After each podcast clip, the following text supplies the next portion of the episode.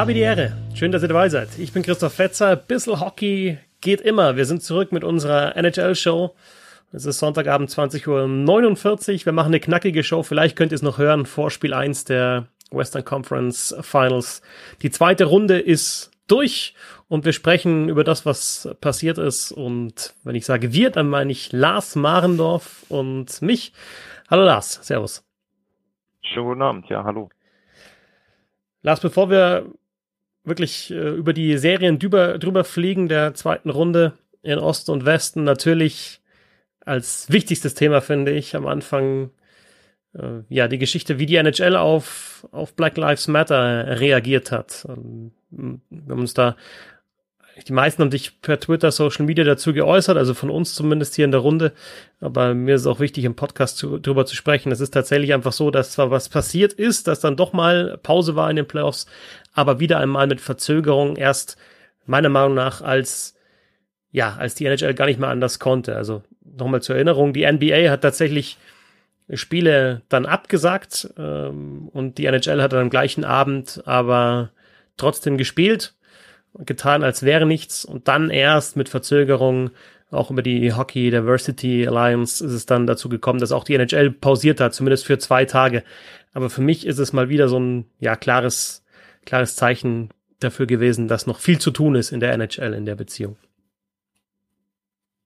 Ja, im Grunde hast du damit alles schon ziemlich gut zusammengefasst. Also man kann natürlich immer sagen, hinterher bist du immer schlauer, das, das hätte die NHL vorher wissen müssen, aber in dem Fall war es ja schon ziemlich nachvollziehbar. Ähm, ich meine, wir hatten ja schon mal drüber gesprochen, darüber, dass natürlich ein Unterschied ist zwischen der NBA und der NHL oder eben auch NFL, wenn man sich die Ligen anguckt. Die NHL ist schon, wenn man das so sagen will, die weißeste Liga, sage ich jetzt mal, der Profiligen, wenn man die MLB auch noch mit dazu nimmt, die hat ja einen sehr großen latein-südamerikanischen äh, Anteil da mit dabei. Aber trotzdem musst du ein Gespür dafür haben, wie sich so die, die Stimmung entwickelt. Und da hat die NHL mal wieder das ein bisschen verpasst. Und es war im Grunde dann auch so, hat man ja gesehen, dass es so ein bisschen von außen dann rangetragen wurde. Also von außen meine ich von den Spielern, eben was du auch gesagt hast, ähm, einen Evander Kane zum Beispiel dann einmal, um einen da mitzunennen, die eben nicht in dieser Bubble sind und dass das eher alles wirklich von den Spielern kam. Und bei der NBA hast du das Gefühl, das ist eine Einheit insgesamt. Die sind sich nicht bei allen Themen einig, das ist ganz klar, muss auch nicht so sein. Also gab es genauso Kontroversen jetzt mit den Trainern und Familien.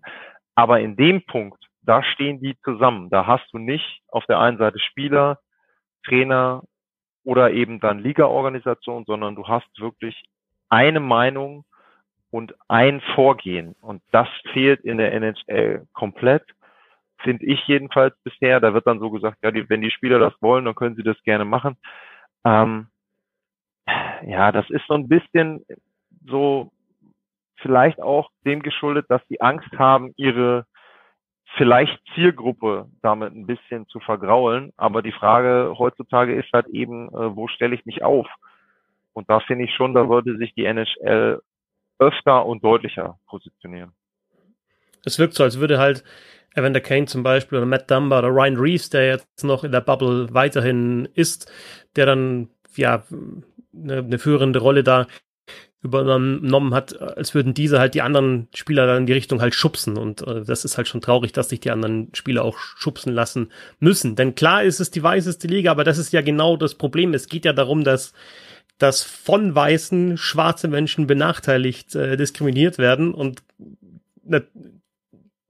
der große Schritt, der gemacht werden muss, ist, dass eben auch die weißen Menschen checken, dass es ihre Aufgabe ist, da mehr zu tun. Ja, also ich meine, eine Sache, die man, eine Sache, die, die mir immer so ein bisschen im Hinterkopf steht, was man natürlich auch irgendwo sagen muss, ist, dass die NHL vielleicht dann auch so ein bisschen die europäischste Liga ist, weil ja da sehr viele Profis eben dann auch nicht unbedingt aus Nordamerika kommen. Aber genau das müsste ja eigentlich so ein Punkt sein, wo man sagt, hey, ähm, Europa, ein offenes Europa aus einer offenen Gesellschaft hier, äh, da sollte dann vielleicht auch noch ein bisschen mehr kommen. Und das ist dann irgendwo schon ein bisschen enttäuschend, wenn dann, wenn dann da so wenig kommt und das wirklich dann eben nur von, wie du eben gesagt, gesagt hast, die einzelnen äh, farbigen Spieler das dann eben antreiben. Und das ist schon für mich ja, da, mu da muss sich viel tun. Also ich fand dann gut, dass sie sich einheitlich hingestellt haben, aber davor war es halt ein Vorgehen ein sehr schlechtes Bild. Also wir hoffen, dass sich weiterhin mehr tut, aber nur mit Hoffen ist es halt auch nicht, auch nicht getan. Es müssen, müssen tatsächlich halt weitere Aktionen kommen und äh, nicht nur, wenn, wenn man keine andere Wahl mehr hat, sondern einfach auch mal aus der Liga raus. Mal schauen, was, was die Hockey Diversity Alliance da auch bewegen kann. www.hockeydiversityalliance.org Changing the Face of Hockey. Das ist das große Ziel. Schauen wir auf die Serien, Lars, und fangen im Osten an. Das Conference-Finale steht da. Es heißt Tampa Bay Lightning gegen New York Islanders. Die Islanders haben sich jetzt letzte Nacht, Samstag auf Sonntag, in Spiel 7 durchgesetzt gegen die Philadelphia Flyers mit dem, ja, nicht ganz klassischsten aller Islanders Ergebnisse. Also es war ein zu 0, Shutout für Thomas Kreis und es war in dem Fall ein 4 zu 0. Ja, was wir in der Serie einfach hatten, eine bärenstarke Defensive der Islanders, die ja wenig Großchancen zugelassen haben, auch wenig Powerplays zugelassen haben der Philadelphia Flyers. Aber dann doch auch Flyers, die nochmal zurückgekommen sind, von 1 zu der Rückstand auf 3-3, ähm, auch Spiele der Verlängerung eben gewonnen haben. Und ja, dann trotzdem in Spiel 7, wie schon in den Runden zuvor, die Islanders eben in den, in den wichtigsten Spielen dann wieder defensiv stark. Die haben die Capitals ja auch schon ähm, ja, in, in, in dem entscheidenden Spiel überhaupt nicht ähm, wirklich reinkommen lassen in die Partie und so war es letzte Nacht dann auch. Ja, wobei du, also für mich hat halt dieses Spiel 7 auch wieder mal deutlich gezeigt, wie, wie entscheidend einfach Momentum ist bei sowas, ne, und einzelne Sachen. Also die ersten zehn Minuten waren die Flyers ja wirklich so ein bisschen am Drücker, haben auch den Pfostentreffer da gehabt, also haben dann Glück gehabt. Und dann sieht man eben, das sind einfach Zentimeter-Entscheidungen. Sobald sie da in Führung gehen, ist das ein komplett anderes Spiel. Dann Islanders langsam ein bisschen Kontrolle bekommen, selber in Führung gegangen und ab dann können sie natürlich sehr, sehr gut ihren Stil durchziehen. Ähm, und da muss man eben sagen, erstaunlicherweise jetzt schon das zweite Team, wo du sagst, die müssten offensiv eigentlich in der Lage sein, das zumindest öfter zu knacken, wo man das Gefühl hat, die tun sich sehr, sehr schwer dagegen. Also auch die Capitals, klar, kann man jetzt sagen, altes Team und auf dem absteigenden Ast, alles richtig. Aber ich fand es schon teilweise sehr erstaunlich, wie schlecht dann die Offensive der Gegner gegen die Islanders funktioniert hat. Und auf der Gegenseite muss man eben auch sagen, die haben sich ein unheimliches Selbstvertrauen auch bei einigen Aktionen erspielt, wo du denkst, hey, ähm, also das machst du so in der Form jetzt, zum Beispiel die Tore, und ich glaube, das war das 3-0, dieser Konter zum 3-0, mit der Ruhe diesen Abschluss dann noch zu machen, ähm, das machst du eben, wenn du wirklich einen Lauf hast, ne? wenn du von dir überzeugt bist, wenn du weißt, was du machen musst. Also ähm, ist ein sehr, sehr gut eingestelltes Team, habe ich unterschätzt, muss ich ganz ehrlich zugeben. Äh, habe ich auch in, die, in der Runde habe ich auf die Flyers gesetzt gehabt, hatte vorher auch gedacht, Capitals können das nochmal reißen. Also Respekt ähm, und man sieht, was Barry Trotz für ein guter Trainer ist. Hm. Und sie ziehen halt einfach ihr Ding durch. Also jetzt viel diskutiert worden, ist das, ist das schön? Ähm, ist es vielleicht auch ein bisschen ja, unspektakulär. Sie spielen halt defensiv einfach gut und ich finde halt, man sieht am klarsten einfach einen Stil jetzt bei den New York Islanders in diesen Playoffs oder auch von den Mannschaften, die noch übrig geblieben sind. Klar ist das ein jetzt ein Stil, der erstmal Wert auf die eigene Defensive legt, aber es gibt ja zum Beispiel auf Twitter mit Mike Kelly, den ich auch öfter hier in diesem Podcast schon zitiert habe, mit, mit, mit, seiner, mit seinem Projekt The Point, einen, der halt auch immer wieder zeigt, ja, wie spektakulär die, die allen das sein können. Ich kann mich an einen Konter erinnern, der von der Bande weg mit so einem Hackenpass mit dem Schlittschuh von Bovillier eingeleitet worden ist. Und klar ist dann zwei auf eins und das ist vielleicht auch ähm, jetzt, jetzt keine schön herausgespielte Chance am Ende mehr, sondern einfach ein Konter, der abgeschlossen wird. Aber du musst natürlich erstmal diese Konter auch haben und du musst ja auch so, wie du schon gesagt hast, so klar nutzen. Insofern hast du einfach halt wenig Großchancen des Gegners zugelassen, wenig Strafzeiten auch genommen, also gut verteidigt, ohne aber zu faulen. Die Topspieler ausgeschaltet bei den Philadelphia Flyers. Ähm, die, die besten Torschützen in der Regular Season sind da ja kaum äh, kaum wirklich auch erfolgreich gewesen in dieser Serie. Also die Giroux, die Konaknis, gut, Hayes hat dann zwischenzeitlich mal getroffen, aber auch wenn Reamsteig, also bis spät in die Serie rein waren die ja noch gar nicht erfolgreich. Ja, und dann machen sie halt vorne ihre Buden und haben, ich habe es ja schon mal gesagt, auch ich glaube bei, bei, bei der letzten NHL-Show, einfach auch spektakuläre Spieler, wie zum Beispiel Barzell. Also ich kann das jetzt auch nicht groß ja, kritisieren. Dazu haben sie zwei Torhüter, auf die man sich verlassen kann. Ne? Also Thomas Greis in dem ersten Start, den er hatte, das war Spiel ähm, 4, erster Playoff-Start seit 2006 für Greis und dann hat er jetzt Spiel 7 mh, ja, ja auch wieder gespielt und ein Shutout und war Lahm auch sowieso stark. Also du hast dann auch die Möglichkeit in Back-to-Backs, die es ja gegeben hat in der Serie, zwei verschiedene Torhüter spielen zu lassen und hast halt, ja, hast halt keine Einbußen, was die Leistungsfähigkeit hast, anbelangt. Ja, ganz genau. Also ich meine, man muss bei den Flyers muss bei den Flyers musste natürlich sagen, dass es zwischendrin gegen die ähm, Montreal Canadiens auch schon so ein bisschen so ähnlich war, ne? dass sie also offensiv da auch schon komischerweise fand ich halt äh, enorme Probleme hatten. Aber ja, die haben halt, also ich habe echt gedacht, als man diese Round Robin Runde gesehen hat, die Flyers sind richtig gut genauso wieder reingekommen, wie sie aufgehört haben. Und das war so ein bisschen glaube ich, ein kleiner Trugschluss vielleicht, weil die anderen die Runde auch nicht so hundertprozentig ernst genommen haben, sondern das eher so als ein bisschen Einspielen gesehen haben. Und gegen die Canadiens hast du eben schon so ein bisschen die Probleme gesehen bei den Flyers.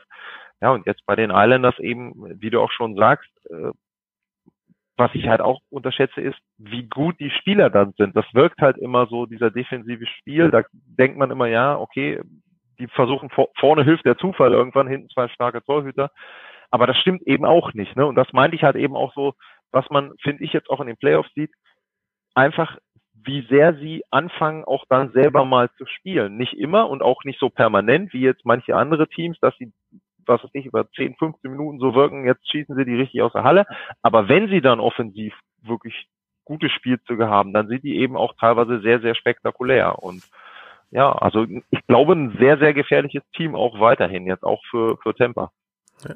Du hast dann zwischenzeitlich gesehen, also zum Beispiel in Spiel 2 haben, haben die Flyers mal besser umgestaltet, dann mit dem, mit dem Vorcheck äh, von den Islanders mehr anfangen können, haben dann auch selber mal gekontert, aber irgendwie haben sie es nicht über die komplette Serie durchziehen können. Und ja, ganz witzig fand ich auch oder auffällig, ähm, dass die Islanders bis jetzt in den Playoffs jedes Spiel verloren haben, in denen sie drei oder mehr Tore kassiert haben. Jetzt auch in der Serie. Ne? Also zum Beispiel Spiel 5 war da nochmal 4 zu 3 Sieg äh, Philadelphia in der Overtime. Ähm, dann haben die Flyers ja die Serie ausgeglichen ähm, und da auch wieder äh, vier Buden gemacht. Ähm, und und dann, also 5-4 war das ja in der, in der zweiten Verlängerung für die Flyers zum 3-3 dann in der Serie und jetzt wieder zu 0 und da gewinnen die Islanders. Also wenn sie dann ihr Defensiv-Eishockey auch durchziehen, dann gewinnen sie auch das Spiel und ja, machen dann zwei, drei, vier Tore und, und, und, und setzen sich durch. Auffällig finde ich auch in der Serie noch äh, die, die dritte Reihe der New York Islanders. Also das ist, glaube ich, auch so ein sowas, was sich durchzieht durch alle Teams, die ins Conference-Finale eingezogen sind, dass sie halt schon Tiefe haben, logisch. Ähm, bei den Islanders jetzt Brazard, Peugeot, Komarov, natürlich dann auch noch die, die vierte Reihe, wer auch immer da gespielt hat, Sisikas, Clutterbuck, äh, Martin oder ja auch mal Johnson, der reingerutscht ist. Ähm, also sie haben die Tiefe und haben, finde ich, auch eine klare Aufgabenverteilung. Also ersten beiden Reihen eher für Scoring, dritte, vierte Reihe. Sie haben wirklich eine ziemlich klare Top Six und Bottom Six und ja, ähm, ist vielleicht ein bisschen oldschool oder sehr oldschool, aber es funktioniert. Ja, und damit also. die Islanders zum ersten Mal seit 1993 im Conference-Finale. Die New York Islanders ja, die in den 80er Jahren ja sehr erfolgreich waren, 93 waren sie zum letzten Mal in einem Conference-Finale, damals in der Wales Conference 1 zu 4 gegen die Montreal Canadiens verloren. Und jetzt treffen sie Lars auf die Tampa Bay Lightning, die sich durchgesetzt haben. Das war die einzige Serie, die klar war. 4 zu 1 gegen die Boston Bruins. Und ja, da haben wir eigentlich jetzt eine Mannschaft, die, ja, die in den letzten Jahren ja auch schon oft ins Conference-Finale eingezogen ist und immer weit gekommen ist, oder oft weit gekommen ist. Gut, vergangene Saison natürlich nicht, mit diesem überraschenden Ausscheiden gegen die Blue Jackets gleich in der ersten Runde mit 0 zu 4. Aber ja, das ist jetzt so, finde ich, erwartbar, dass die Lightning auch mal so weit gekommen sind. Bei den Islanders ist es überraschend, bei den Lightning ist es erwartbar und ja, also ich, ich, ich denke, dass jetzt auch nochmal das eine größere Aufgabe wird für die Islanders, weil die Lightning halt offensiv noch mal stärker sind. Also Capitals, Flyers und jetzt kommen die Tampa Bay Lightning wahrscheinlich schon vor den Playoffs, also für mich zumindest vor den Playoffs schon der Favorit im Osten und ja, werden dieser Favoritenstellung auch gerecht gegen die Boston Bruins. Ja, hätte man auch nicht gedacht. Also ich hätte gedacht, die Serie, die beiden, die duellieren sich über sieben. Und bei den anderen wären eher deutliche Serien dabei, aber ausgerechnet da ist es dann eben so, dass Tampa sich da durchgesetzt hat. Ähm, war ja auch ein bisschen so vom Verlauf her vielleicht ideal, dass sie dann nochmal die Blue Jackets hatten aus dem letzten Jahr, so ein bisschen da Revanche nehmen konnten, auch so ein bisschen lernen konnten. Und was du da eben auch siehst, das ist ja oft dieser Schritt von einem Finesse-Team vielleicht so ein bisschen, sehr offensiven Team, auch ein bisschen zu dem Playoff-Eishockey mit dazu, ne? dass dann eben auch mal ein dreckiges Tor sein kann, dass es dann eben auch äh, körperlich etwas ist, wo sie dagegen halten. Sie haben ja auch noch tiefer den Kader gemacht. Also ich meine, der war ja letztes Jahr schon super. Du gewinnst ja nicht über 60 Spiele nur mit einem schlechten Kader, aber sie haben ihn einfach auch nochmal härter gemacht, also Playoff tauglicher gemacht. Und äh, das Ganze, äh, ja, äh, ohne Steven Stamkos. Ne? Also das muss man ja dabei auch nochmal dazu sagen. Ähm, ich gucke gerade, äh, werde jetzt nicht, muss mal gucken, hasn't been skating. Okay, also das sieht nicht so aus, als ob der zeitnah wieder eingreifen wird. Äh, da ist ja auch immer so ein bisschen die Frage, was er hat. Ja, die sind dieses Jahr, ich glaube nicht nur im Osten, sondern für mich jetzt, so wie ich auch die anderen Teams gesehen habe, was man da ja auch an Schwächen gesehen hat, für mich sind sie im Moment der Favorit. Also Tampa ist die Mannschaft, die es zu schlagen gilt. Ähm, du hast Conference-Finals erwähnt, die waren ja sogar 2015 im Stanley Cup-Finale. Ja, also genau, davon ja. ist ja auch sogar noch ein bisschen, äh, sage ich mal, so der Kern der Spieler auch noch mit dabei. Müsste ich jetzt gucken, wie viele das genau sind, aber zumindest einige, die das schon mal gesehen haben. Und dementsprechend, äh, ja, also da, da wirkliche Schwächen zu finden, wenn man sich da die rein Kombination anguckt, selbst ohne Stamkos ist schon, ähm, ne, also ich meine, man darf eben dann auch nicht vergessen, zum Beispiel hast du in der vierten Reihe dann einen Patrick Maroon ähm, damit rumlaufen, der eben für St. Louis letztes Jahr auch schon äh, ein entscheidendes Tor gemacht hat damals und ja, auch bei Verteidigung. Also ich meine, Kevin Shattenkirk ist im dritten Defensivpaar, der ist nicht mehr der Kevin Shattenkirk von vor ein paar Jahren, aber er ist vielleicht genau da richtig aufgehoben, weil er eben genau nicht mehr ein Nummer eins oder Nummer zwei Verteidiger sein muss. Also die sind schon sehr, sehr gut und ähm, die haben sich auch gegen Boston nicht rausbringen lassen, wenn es mal ganz kurzzeitig nicht so lief. Also das ist schon eine Mannschaft, wo du sagen musst, ähm, da sind wenig Schwächen wie gesagt, also wenn Stamkos zurückkommen sollte, äh, dann weiß ich nicht, wie du da vier Spiele gegen die gewinnen sollst. Ähm, jetzt wird es sicherlich sehr, sehr schwer für die Islanders, auch das ist klar. Ähm, ja, mir fällt gerade so ein bisschen, ich überlege gerade so, wo würde ich Schwachpunkte sehen bei denen, aber ähm, bei, den, bei den Lightning, ja, sehe ich jetzt tatsächlich auch nicht. Also klar hast du jetzt mit, mit Wasilewski da eine, eine ganz klare Nummer eins, aber der, also der darf sich, denke ich, nicht verletzen, aber der spielt halt wirklich auch richtig stark. Also wird vieles über, über Valamov gesprochen worden, über Greis, über Lena und Flurry, dann über ähm, Markström und Demko und so weiter und so fort. Ne? Aber Wasilewski hat ja auch stark gehalten. Nur ist es halt vielleicht nicht so aufgefallen, weil halt offensiv auch viel funktioniert hat bei den Lightning. Aber ich glaube, die können auch mal ein Spiel jetzt gegen die Islanders 2-1 gewinnen, ne? wenn, wenn sie halt vielleicht vorne nicht so treffen. Aber wir haben auch eine, eine gut besetzte Defensive und halt auch was die Spielweise anbelangt, finde ich, was du ja schon angeschnitten hast, so ja etwas geradliniger. Diese Trades haben funktioniert mit Coleman, mit äh, Goodrow, mit Bogosian, der auch noch gekommen ist für die Verteidigung, die sie alle ge geholt haben zur Trade Deadline also wenn man sich auch den Sieg nochmal in Spiel 5 anschaut, ähm, die, die, die beiden Tore in der äh, Regulation waren jeweils abgefälscht, also halt mit Verkehr ja. vor dem Tor. Der, der Game Winner von Hetman da in Spiel 5, ähm, auch mit Maroon vor dem Tor, also einfach, ja, jetzt keine, die haben jetzt auch nicht nur Finesse drin. Ne? Nat natürlich hat diese erste Reihe sensationell gespielt mit Palat, Point, Kutscherow, also acht Tore und 22 Punkte in dieser ja. Serie und natürlich dann auch stärker als Bergeron, Marchand und, und, und Pasternak. Ja? Also da ist, glaube ich, keine Frage, wer da die beste Reihe war oder auch die produktivste Reihe, ganz klar. Aber ja, auch mehr Tiefe jetzt in, in der Offensive. Ja, und vielleicht auch die Spielweise angepasst. Und, und 5-0, ähm, was, was, was ähm, was, äh, was Verlängerungen anbelangt. Ne? Also die haben alle Verlängerungen in den Playoffs gewonnen. Nehmen wir die eine noch weg aus der Round Robin im 3 gegen 3, aber dann äh, vier Verlängerungen gespielt in der ersten und zweiten Runde und alle ähm, gewonnen. Also auch wenn es ja, darauf angekommen ist. Klar, ist auch mit, hat ein bisschen mit Glück zu tun, aber sie, ja, sie, sie haben dieses Glück halt auch oder haben, gewinnen diese engen Spiele jetzt einfach. Ne? Genau, ja, ich meine, und du hast es ja auch gesagt, also wenn du dir die Ergebnisse anguckst, gegen Columbus war es immer nur ein Torunterschied. Ne? 2-1 war mit dabei, 1. Äh, gegen Boston war die, die einzige Ausnahme, wenn man sich jetzt die Spiele der Lightning anguckt, war die 7-1, wo sie sie dann wirklich aus der Halle geschossen haben. Ähm, aber das zeigt eben genau so, sie spielen das, was der Gegner zulässt. Wenn der Gegner mal ein Spiel hat, wo er zwei, drei, vier Chancen zulässt oder zwei, drei, vier Powerplays in einem kurzen Zeitraum, dann können sie dich eben auch aus der Halle schießen. Aber ansonsten wissen sie, ein Torunterschied reicht. Ne? Und das ist, glaube ich, so ein bisschen, ja, diese Evolution, die man immer bei Spitzenteams so ein bisschen erwartet. Wir ne? müssen erst einmal scheitern und dann machst du halt den nächsten Schritt.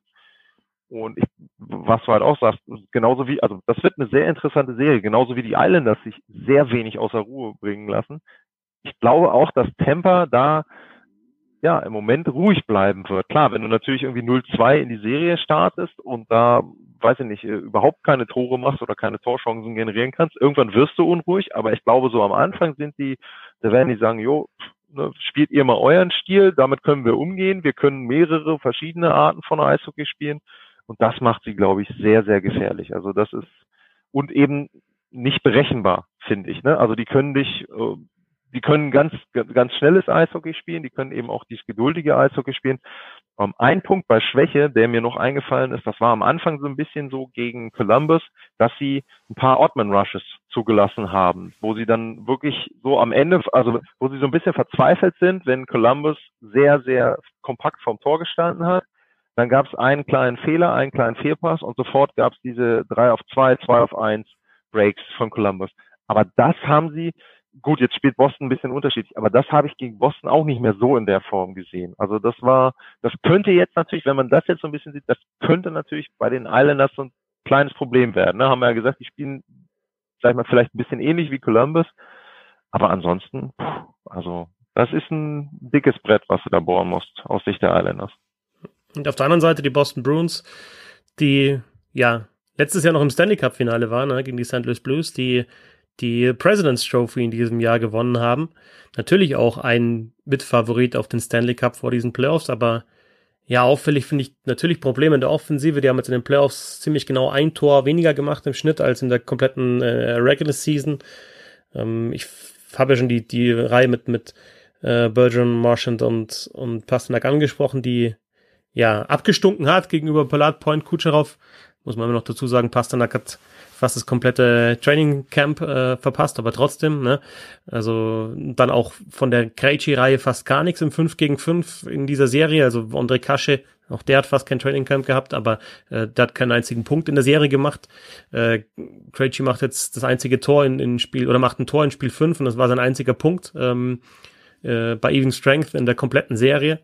Äh, Brusk auch eigentlich nur in Überzahl auffällig. Und dann finde ich halt schon auch, dass sie in der Defensive oft, ja, entweder zu spät dran waren, gedanklich langsam gewirkt haben oder halt auch wirklich, ja, den Speed nicht hatten, um die, um die Lightning zu stoppen. Ich will es jetzt nicht nur an den Verteidigern festmachen, die dann oft blöd ausgesehen haben, aber insgesamt die Defensivarbeit, das war nicht so Bruins-like. Und natürlich hat ihn auch wehgetan, dass Raskalt gesagt hat, er macht diese ganze, den ganzen Bubble-Zirkus nicht mit. Klar, also ich meine, bei den Bruins musst du eben sagen, die hatten, die hatten halt letztes Jahr ihre große Chance. Ähm, das hätten sie auch, ja, man kann es immer so leicht, aber das hätten sie äh, auch gewinnen müssen, finde ich.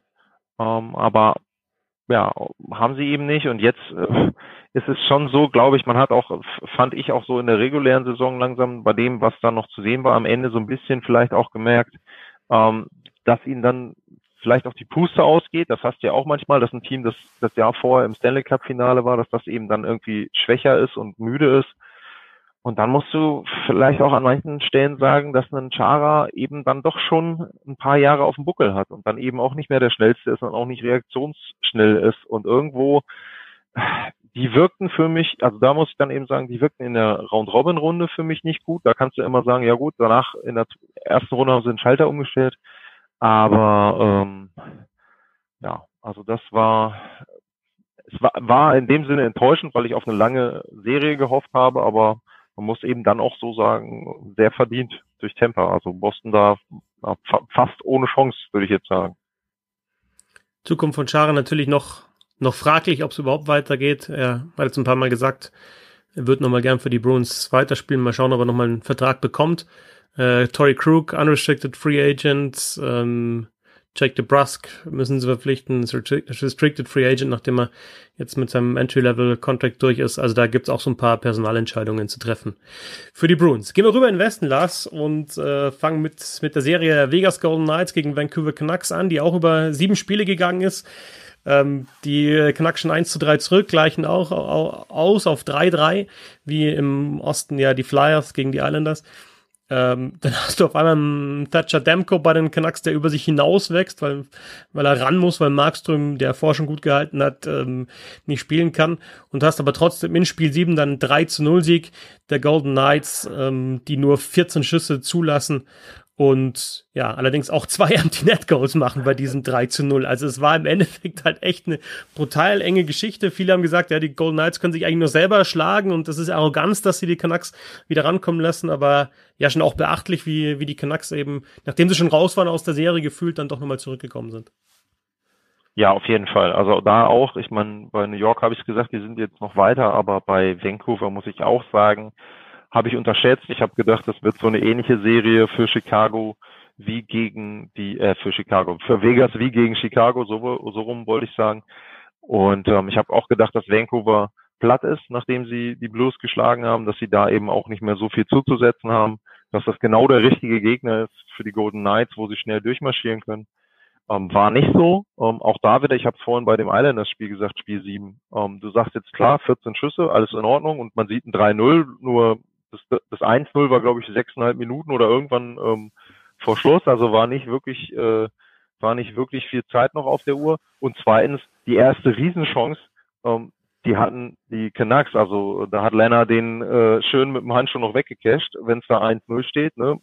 Also weiß keiner. Und das ist halt eben, das ist genau das. Also selbst ein Team, wo du immer sagst, ja, die sind, die müssen eigentlich besser sein, ähm, ja, da kannst du dann eben trotzdem, wenn du, wenn du einen heißen Torhüter hast oder wenn du dann eben ein bisschen Schusspech hast, ähm, ja, kannst du da eben dann die Serie verlieren. Was ich da ganz interessant finde, ist, wenn man das mit den anderen Serien äh, vergleicht, zum Beispiel bei Islanders und ähm, Flyers, irgendwie war das immer sehr deutlich. Ne? Also bis auf ein Spiel waren die Spiele alle mit mindestens zwei Toren Unterschied, teilweise hier 5-0, 4-0, also ein interessanter Serienverlauf sage ich jetzt mal, weil normalerweise bei sieben Spielen hast du dann doch schon ein bisschen engere Ergebnisse.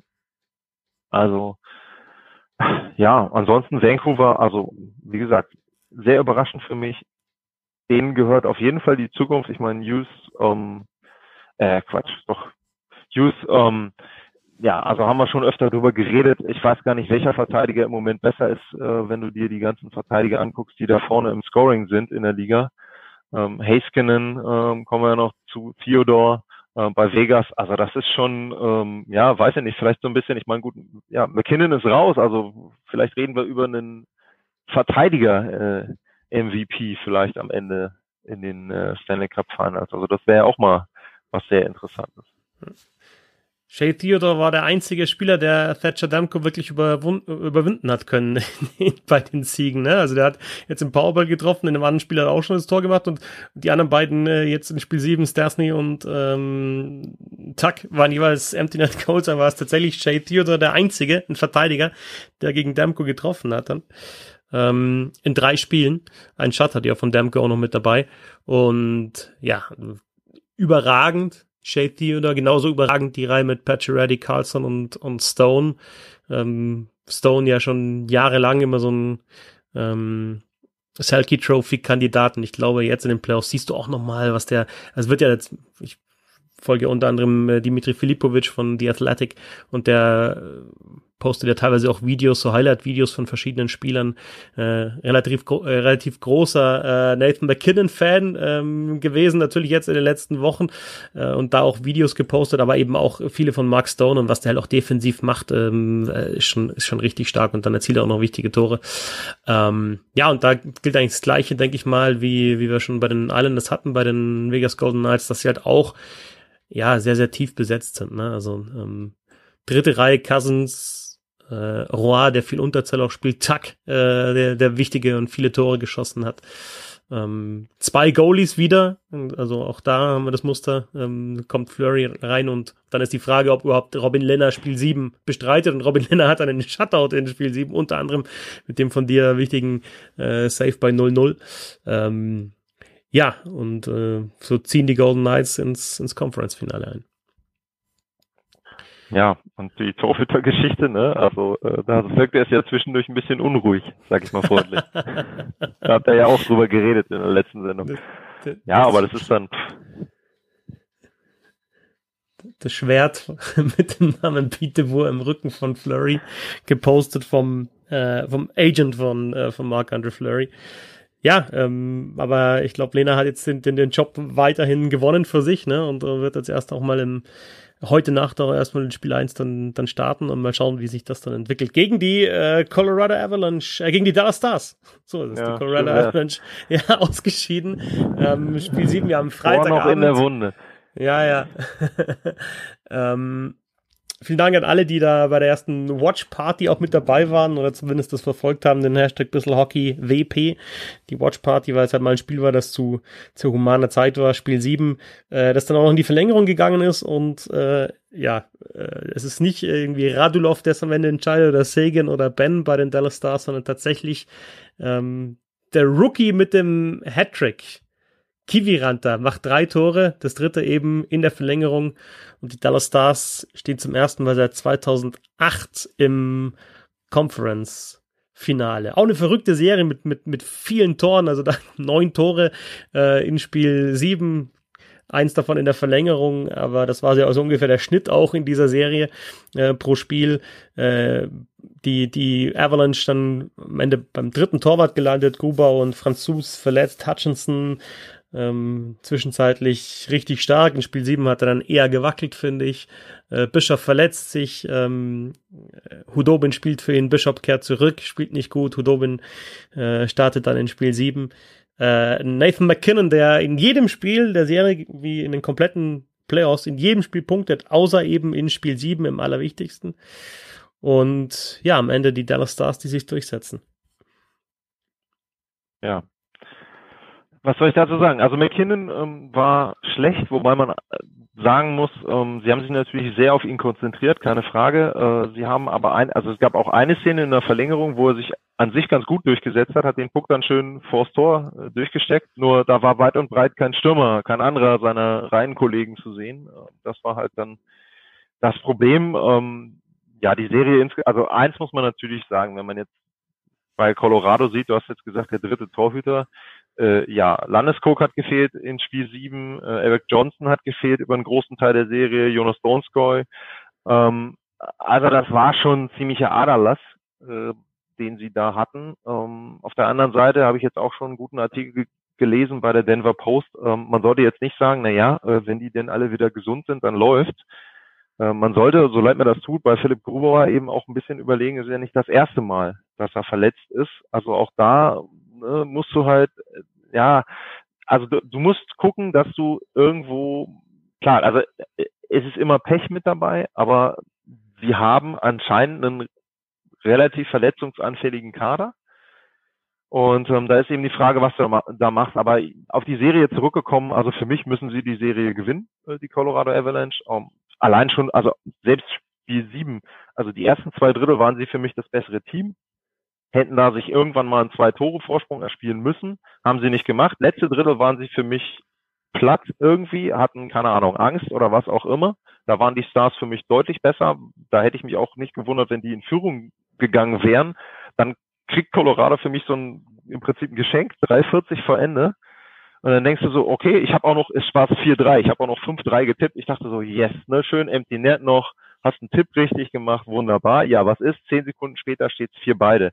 Ähm, das darf dir in der Form irgendwie nicht passieren. Also auch da musst du, wobei du da natürlich auch wieder sagen musst, also die Stars, ich will nicht sagen, sie haben jetzt nur Glück gehabt, um ins Konferenzfinale zu kommen, aber der geht dann eben auch von außen an den Pfosten und geht dann eben rein aus Spitzenwinkel. So bei manch anderem Team springt er halt wieder raus.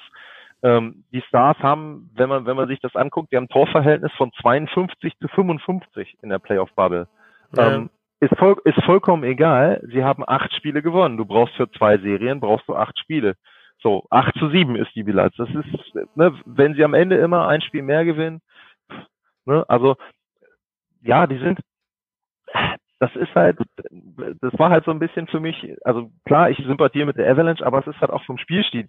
Colorado spielt für mich ein schöneres Eishockey, spielerisch einfach auch ein schöneres Eishockey und hat natürlich mit McKinnon so, einen so einen Highlight-Spieler mit dabei. Bei Dallas ist es eben so, ich hatte das ja auch getwittert, die arbeiten für mich eher mehr Eishockey. Aber da muss man eben auch sagen, sie arbeiten sich halt auch immer wieder rein. Also ne, das ist eben, du kannst ja auch brechen. Also du führst 3-1, liegst dann dreimal zurück in Spiel 7 und gewinnst das Ding trotzdem. Also da muss man dann eben auch sagen, das muss ein Team auch erstmal schaffen. Und vor allem ohne dass die vermeintlichen besten Spieler da wirklich gut gespielt haben. Ne? Also Sagan, weiß nicht, was hat er, sieben Punkte, glaube ich, oder was bisher? Äh, Jamie Benn fällt eher durch Checks auf als durch super Spiel. Also ja, aber sie gewinnen die Dinge. Sie haben immer mal einen, der irgendwas, der, der ein Spiel reißen ja. kann. Du hast es der, gesagt jetzt, Rookie. Ne?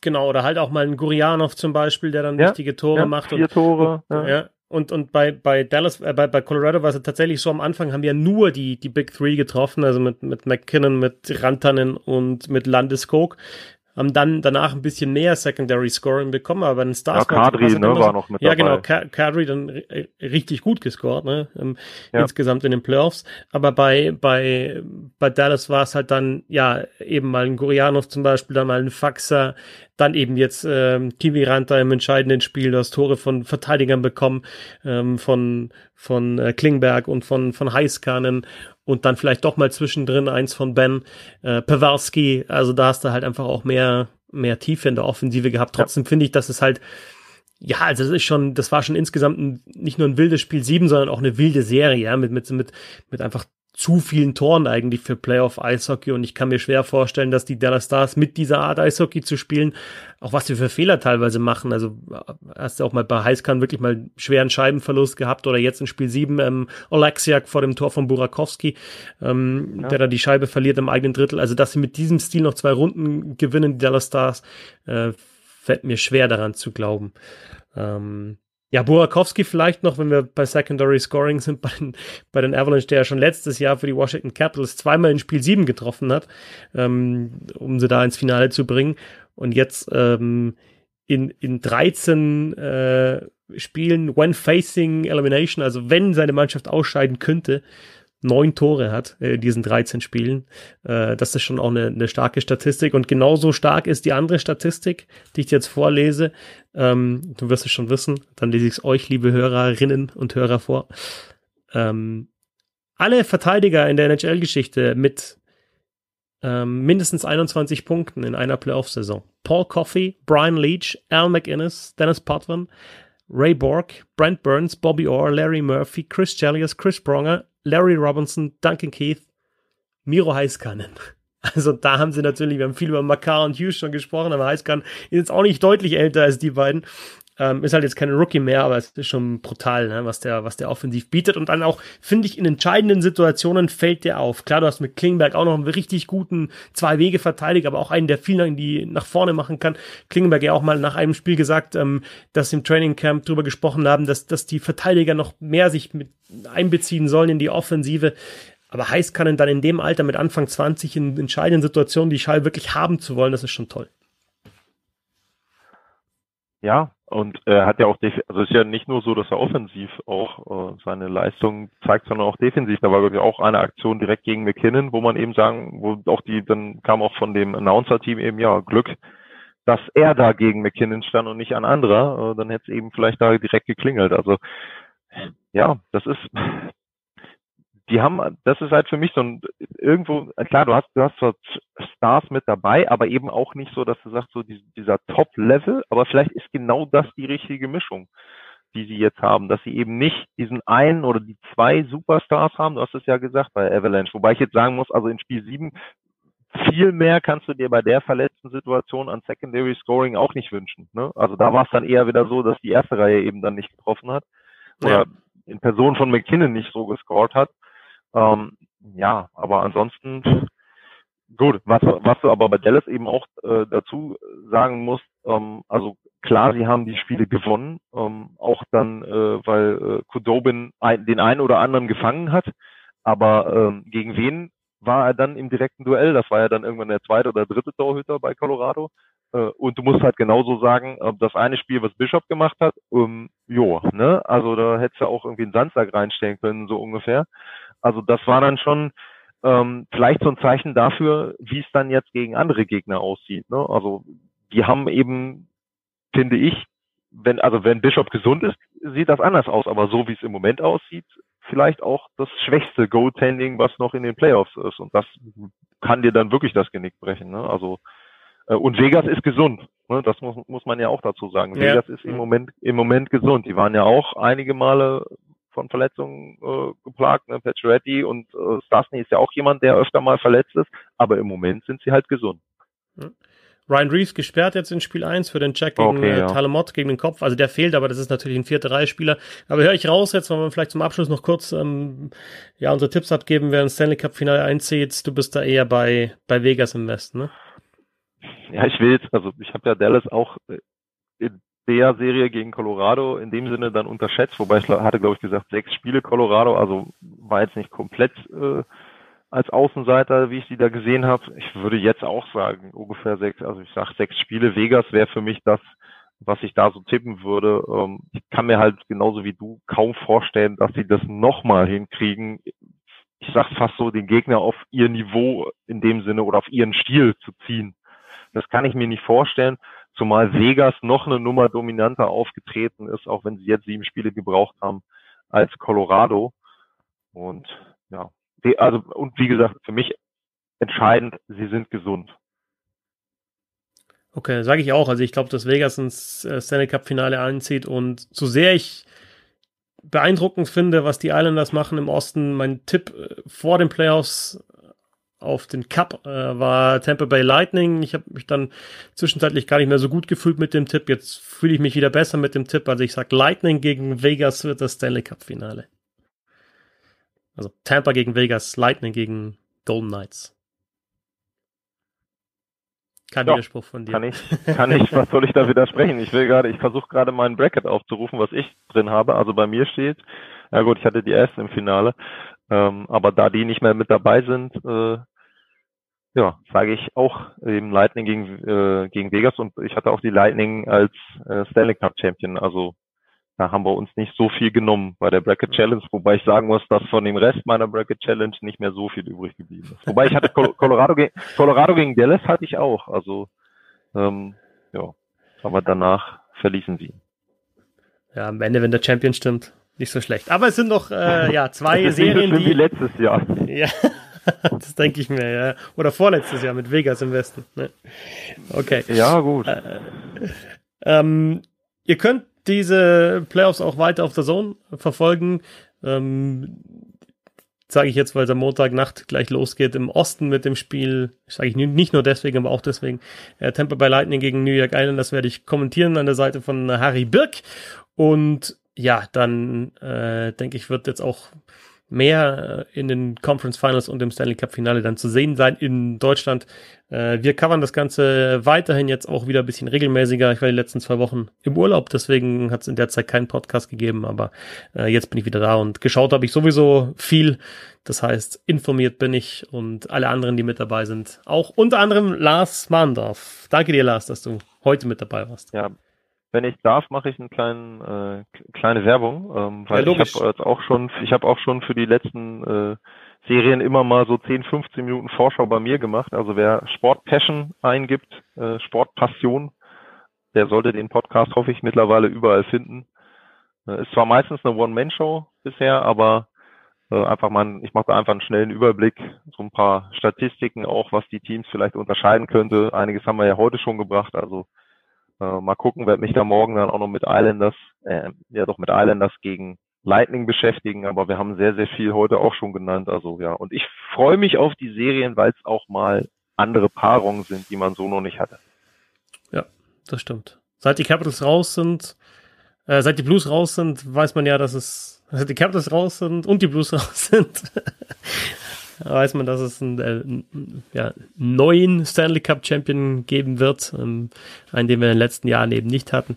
Und ich finde es auch interessant, dass die Liga abwechslungsreich ist, dass du halt jetzt auch mal so eine Mannschaft wie, wie die Islanders im Conference-Finale hast. Und ja, ich freue mich auf, auf das Conference-Finale.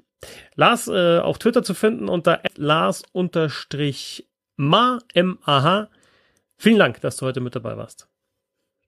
Sehr gerne, immer wieder. Also macht immer viel Spaß. Folgt Lars auf Twitter, ich bin dort Fetzi6, auch ein bisschen Hockey gibt's auf Twitter und auf Instagram und wie immer der Hinweis auch auf die Crowdfunding-Plattform Steady www.steady.de slash bisselhockey oder direkt auch über die bisselhockey.de kommt ihr dahin und könnt das Projekt unterstützen. Noch einmal die letzten zwei Wochen ein bisschen weniger, jetzt wieder richtig Vollgas. Danke an Lars, danke an euch fürs Zuhören, bis zum nächsten Mal.